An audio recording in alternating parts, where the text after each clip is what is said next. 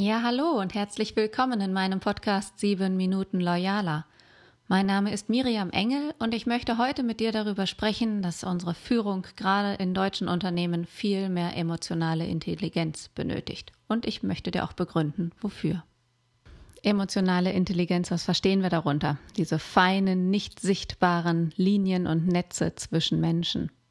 Das feine Gespür dafür, was eigentlich rund um die übliche verbale Kommunikation läuft, rund um die Prozessabläufe.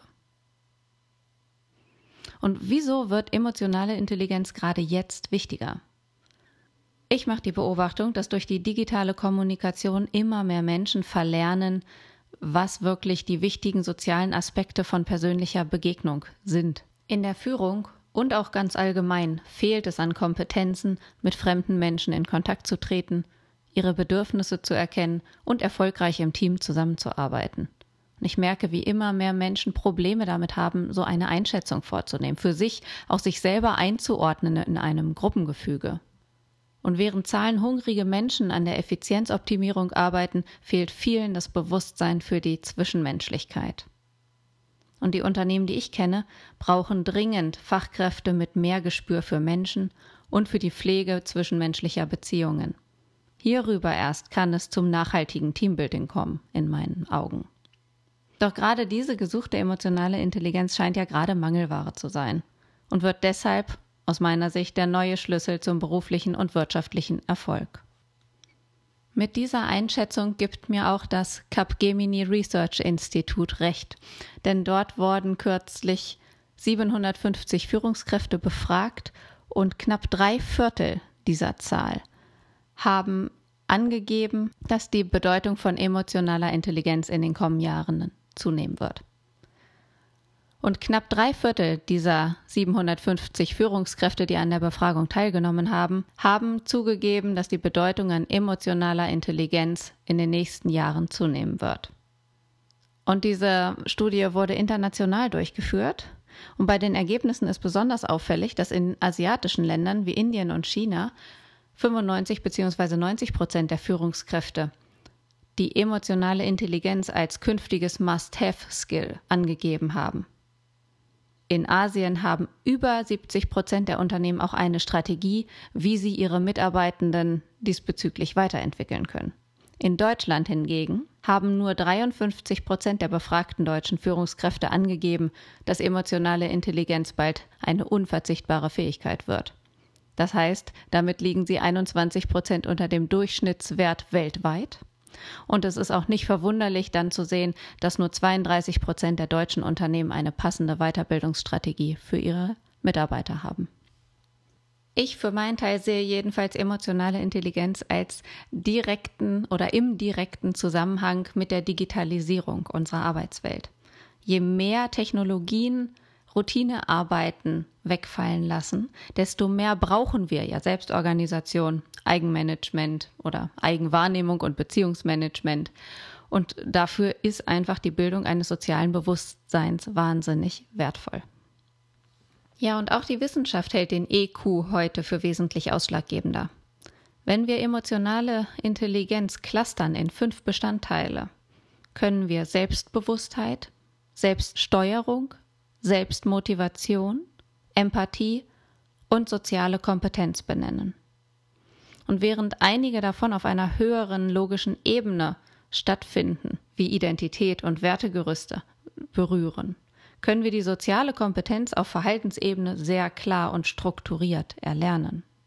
Wenn du dir also für dich selbst, für deinen Karriereweg oder auch für dein Unternehmen und deine Mitarbeiter die Frage stellst, kann man emotionale Intelligenz erlernen, sage ich mal grundsätzlich ja, wobei halt die Ebenen der Faktoren sehr unterschiedlich ist.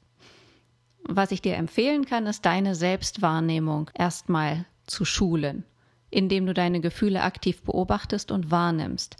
Und dann kannst du dir, so hat es mir gut geholfen, zu bestimmten Zeiten, wenn es in deinen Kalender passt, einen Zeitpunkt bestimmen, wo du das nochmal aufgreifst, dir zurückholst ins Bewusstsein und dann reflektierst, ganz zielgenau in dem Moment und nicht, dass es dir passiert in irgendwelchen unpassenden Momenten dann plötzlich diese Wahrnehmung zu haben und es ist da und du musst damit umgehen, sondern setz es dir einfach in Kalender, setz dir Termine, wann du dich reflektieren kannst mit deinen Erlebnissen, die du tagtäglich sammelst oder auch mit deinen Vorhaben, wie du die gescheit und vernünftig angehen kannst.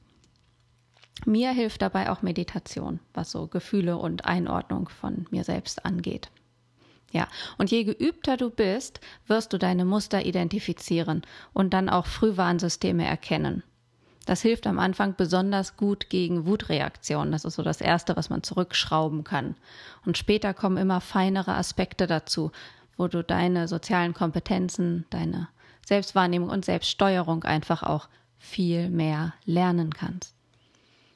Ja, aber natürlich ist ja Beobachtung und Wollen und sich selbst wahrnehmen immer nicht alles, sondern es das heißt ja so schön, machen ist wie wollen, nur krasser. Und wenn du jetzt mal überlegst, was in deinem Unternehmen vorgeht, bei dir im beruflichen Umfeld, dann kannst du soziale Eigenschaften für ein besseres Miteinander, für eine bessere reibungslose Zusammenarbeit durchaus lernen.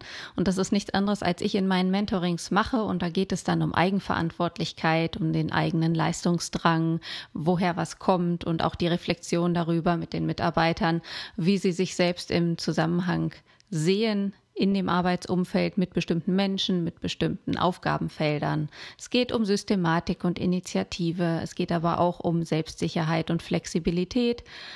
Und ja, das sind Sachen, die uns alle Menschen betreffen und ich würde da niemanden ausnehmen, der mehr oder weniger davon haben sollte, sondern soziale Kompetenzen sind einfach das, was uns in Zukunft voranbringt, in meinen Augen. Und für Führungskräfte kommt dann nochmal ein kleiner Ticken obendrauf. Denn bei ihnen geht es ja nicht nur darum, sich selbst in das Gefüge einzubringen, sondern auch das System, das sie nun führen, in einen Sinnzusammenhang zu bringen und in eine Richtung anzuleiten. Und dabei geht es natürlich noch um besondere Aspekte wie Autorität und Delegation. Einbeziehung und Einfluss, sicherlich auch Image und Konfliktverhalten und Konsensbildung, als auch ja, Eigenschaften wie Informationsverhalten, Innovation, Risikoverhalten, Qualitätsbewusstsein. Und ich könnte dir noch einige mehr aufzählen. Das ist halt das, was ich im Führungskräfteentwicklungstraining und Mentoring mache. Ja, wenn du das interessant findest, einfach schon mal auf der Verhaltensebene anzufangen, mehr emotionale Intelligenz auch in dein Unternehmen zu bringen, dann schau dich doch gerne mal in meinem Loyal Blog um. Den findest du unter loyalworks.de. Und wenn du gezielt selber dich dafür interessierst, Mentorings zu machen mit mir, dann kannst du gern auch direkt schauen unter mentoring.loyalworks.de. Da gebe ich auch noch mal ein paar Impulse rein, worum es konkret geht, was dein Nutzen ist, wie du dir und deinem Team zu loyaler Führung und Zusammenarbeit verhilfst, um nachhaltig wirklich erfolgreich zu sein und dein Unternehmen für die Zukunft zu sichern. Ja, ich hoffe, dass ich dir mit dieser Episode mal wieder ein paar Impulse mitgeben konnte. Starte gut in die neue Woche. Mein Appell nochmal, trag mehr emotionale Intelligenz in dein Unternehmen. Und ja, ich wünsche dir viel Erfolg die kommenden Tage. Hör bald wieder rein und hinterlass mir bei iTunes auch gern deine Bewertung. Ich freue mich auf dich. Bis dann.